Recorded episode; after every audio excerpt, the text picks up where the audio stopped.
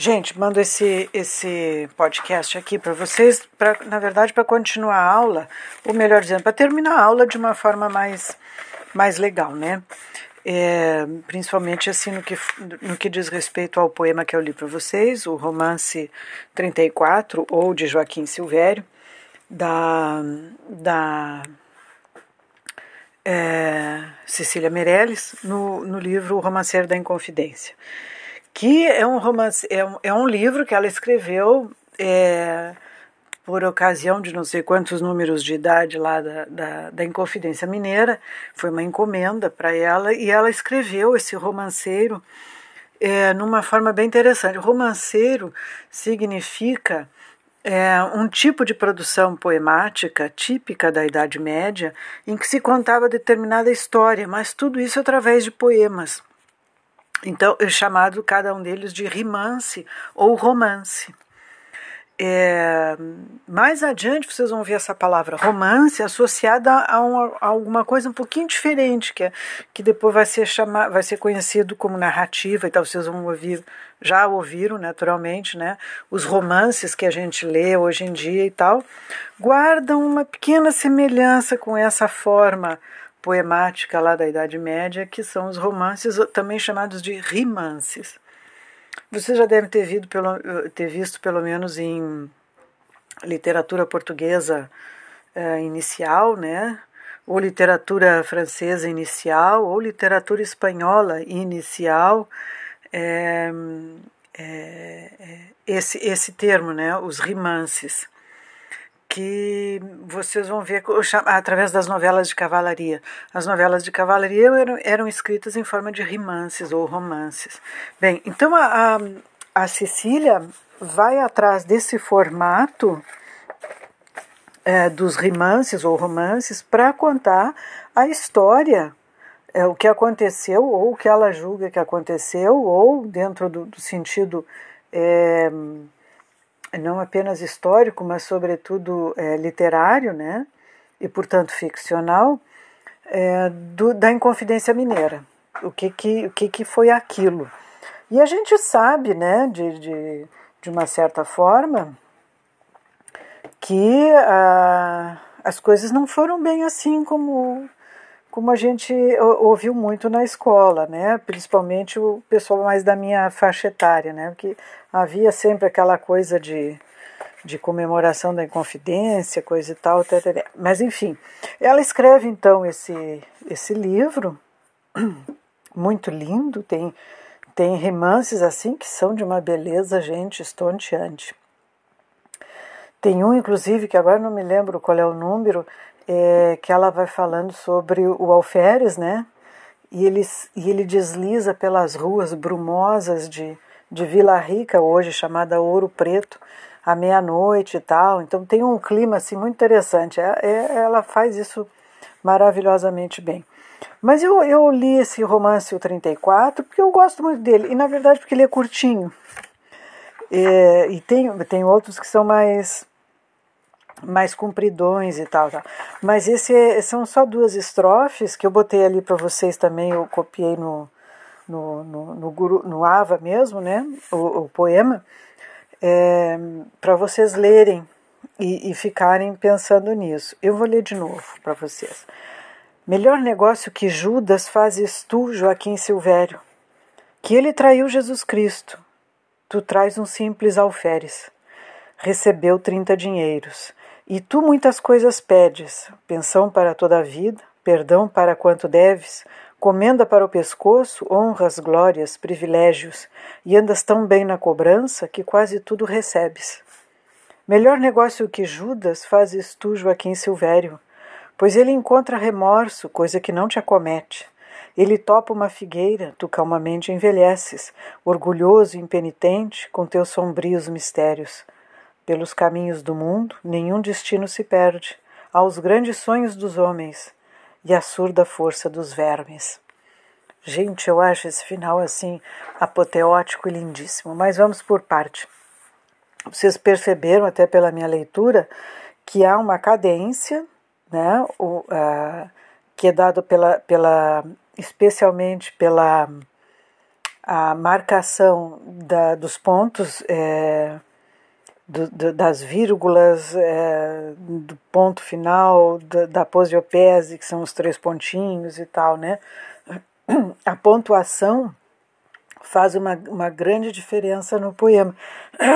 E ela, ela dá, de uma certa maneira, uma ênfase à cadência, desculpe, que o poeta quer dar. O que, que significa isso? Quando a gente lê um poema, a gente tem que obedecer a, a, a essa cadência que o poeta pensou é, e, e, sobre a qual ele constrói o seu texto, ou seja, o seu ritmo, né, o ritmo do poema. Dentro desse ritmo do poema, vocês vão ver os versos que vão se movimentando dentro desse ritmo do poema. Claro que há, há, há coisas é, que fogem um pouco dessa, dessa simplicidade que eu estou falando. Mas, via de regra, a gente lê um verso e, e, e às vezes, por exemplo, como esse primeiro, que diz melhor negócio que Judas, terminou o verso aí, né? Melhor negócio que Judas fazes tu, vírgula, Joaquim Silvério, dois pontos. Então, é o que a gente chama de praticamente um enjambemã, né? Termina um ver, o verso primeiro termina no início do segundo. De maneira que a gente lê assim, né? É, por que, que ela faz isso?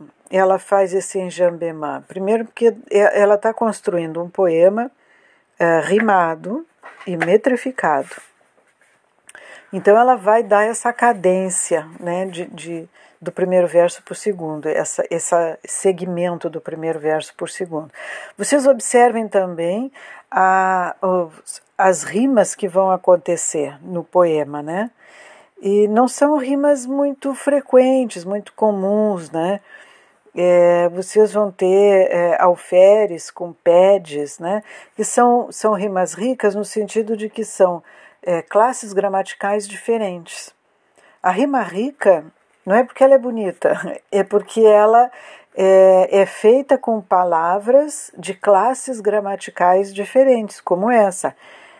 É no verso 4 com o verso 6, vocês têm Tu traz um simples alferes, recebeu 30 dinheiros e, e tu muitas coisas pedes.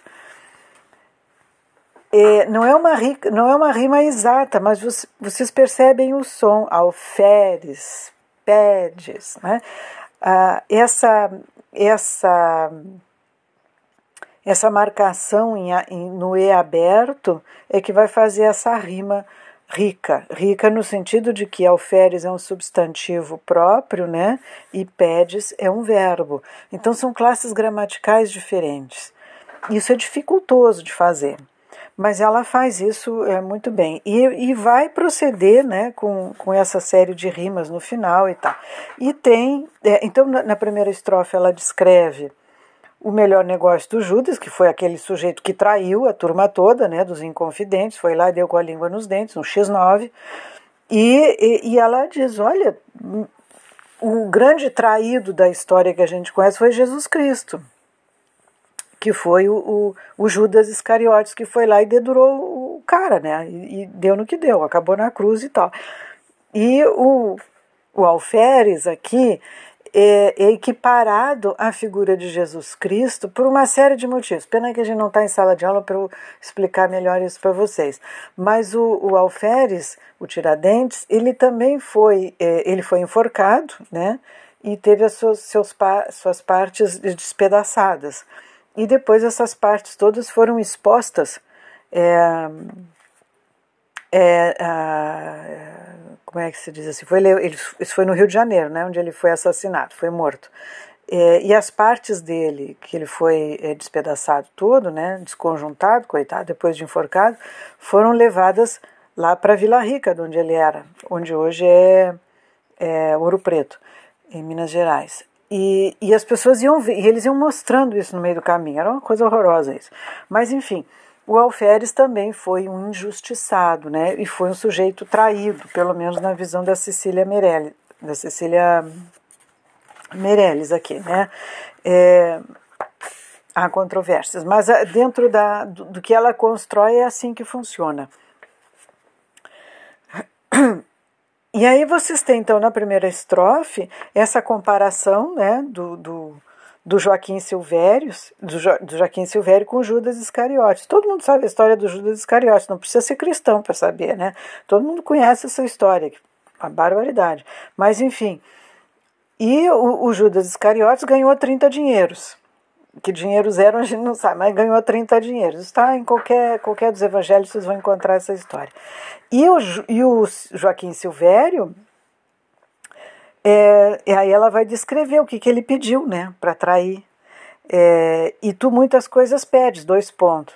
Pensão para toda a vida, perdão para quanto deves, comenda para o pescoço, honras, glórias, privilégios e andas tão bem na cobrança que quase tudo recebes.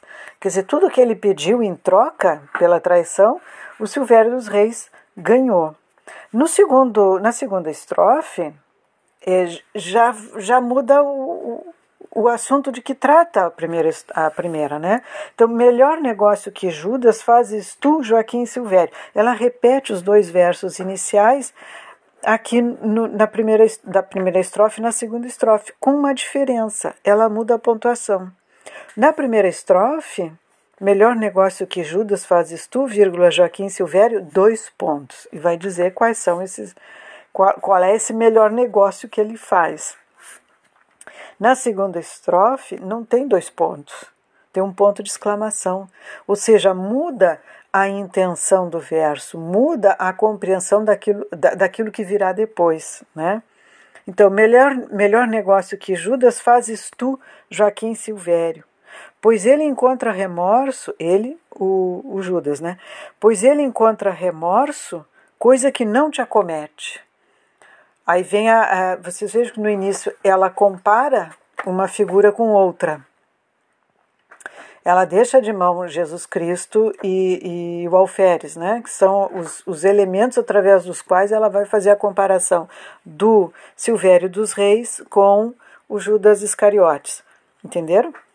Então, na segunda parte do poema, na, ou seja, na segunda estrofe, é, ela vai é, enaltecer ou afirmar ou marcar a diferença entre Judas Iscariotes e Joaquim Silvério dos Reis. Na primeira estrofe ela junta eles, né? Ela junta o Judas Iscariotes com o Silvério, Joaquim Silvério. Na segunda estrofe ela marca a diferença abissal entre eles. Qual é essa diferença? Pois ele, o Judas, né? Pois ele encontra remorso, coisa que não te acomete. Ele topa uma figueira, tu calmamente envelheces. Ele topa uma figueira significa que ele, o, o Judas Iscariotes, ao voltar e se arrepender, coisa e tal, ele se mata. Vocês conhecem essa história, né? Ele se enforca numa figueira. Então, é, pois ele encontra remorso, coisa que não te acomete. Ele topa uma figueira, tu calmamente envelheces. Esse calmamente, esse advérbio de modo, dá bem atenção. É, como é que eu posso dizer, da, da, da, da hipocrisia do cara, né, do, do Joaquim Silvério dos Reis. Tu calmamente envelhece. O cara traiu, o cara foi um traidor de todo um grupo, etc, etc, do qual ele fazia parte.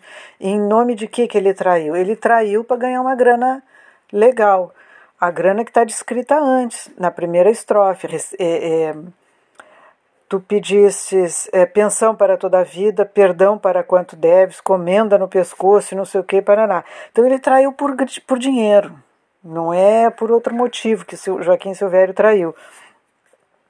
E, e, e, não se arrependeu. O Judas Iscariote se arrependeu, coitado, acabou se matando pendurado numa figueira.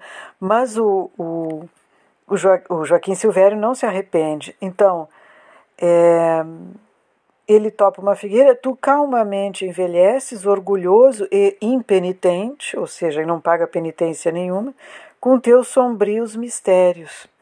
Aí vem o fecho do poema, que vem entre parênteses, ou seja, a conclusão, né? Uma, eu ia dizer uma lição de vida, mas é muito mais do que uma lição de vida.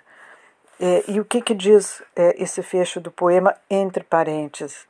Pelos caminhos do mundo, nenhum destino se perde. Vou repetir. Pelos caminhos do mundo, nenhum destino se perde. Dois pontos. Aos grandes sonhos dos homens e à surda força dos vermes. Gente, aí fecha o poema, termina o poema. Então, os, os grandes sonhos, há os grandes sonhos dos homens, que, ela é, que, é, que são referidos esses grandes sonhos, sonhos de liberdade, etc., etc., nas figuras de Jesus Cristo, que eh, não vamos pensar ainda como Deus, mas como sujeito, como pessoa que pregava a paz, né? Não é preciso ser cristão para saber disso. Jesus Cristo pregava a paz, a tolerância e uma série de coisas, né? É, E era um grande sonho, né? Vivermos todos como irmãos e coisa e tal. E, e de uma certa maneira ela, ela vai trazer também uh, o alferes nesse patamar que queria liberdade. É, queria liberdade, queria a independência, queria viver bem, enfim, são grandes sonhos, os grandes sonhos dos homens. Mas é, o que não se que nenhum destino se perde no mundo também tem a surda força dos vermes, que é visto aqui na figura do Joaquim Silvério e de Judas Iscariotes, mas principalmente na figura do Joaquim Silvério, já que Judas se arrependeu. E como ele se arrependeu, é, sofreu de remorso terrivelmente e acabou se, se matando, se enforcando numa figueira. Então é um poema simples, pequeno e que vocês veem que já tem alguma coisa interessante aqui, né? É um poema que vai concentrar é, forças é, da, da alma humana, né? Aquilo que é do bem e aquilo que é do mal, aquilo que faz bem e aquilo que faz mal nesse sistema de oposição.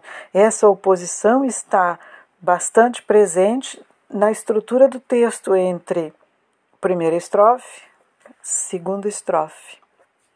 E é uma espécie de é, resumo da coisa, ou solução da coisa, ou fechamento da coisa, pela indicação dos parênteses nos últimos quatro versos que vocês vão. Por isso que eu, eu é, botei aí para vocês o poema para vocês observarem isso.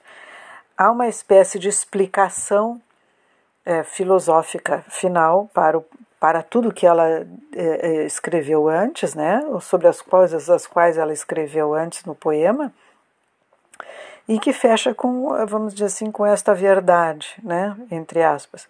Pelos caminhos do mundo, nenhum destino se perde. Há os grandes sonhos dos homens e a surda força dos vermes. Não é, e, e aí vocês observem, e e é uma conjunção aditiva, não é adversativa, não é alternativa, é aditiva. Então há as duas coisas, o bem e o mal, ou as coisas do alto e as coisas do baixo. Há os grandes sonhos dos homens, aqui representados pela figura do, do, do Jesus Cristo como ser humano e do alferes, como ser humano também, né? E a surda força dos vermes, aqueles que não valem porcaria nenhuma, né? Aqueles que estragam. Quer dizer, o, que que o verme faz? O verme come toda toda a matéria viva. Essa é a função de um verme, comer a matéria viva. Então, é, vocês veem esse, esse pequeno poema dela quanta coisa a gente consegue ler nele. Tá bem? Então, era isso que eu queria é, fazer, falar para vocês e dizer também que eu me esqueci de dizer um monte de coisa para vocês a respeito de, de provas e não sei o que, coisa e tal, tereré. Mas aí eu, eu faço um, um outro post amanhã para vocês, tá? Boa noite, beijos a todos.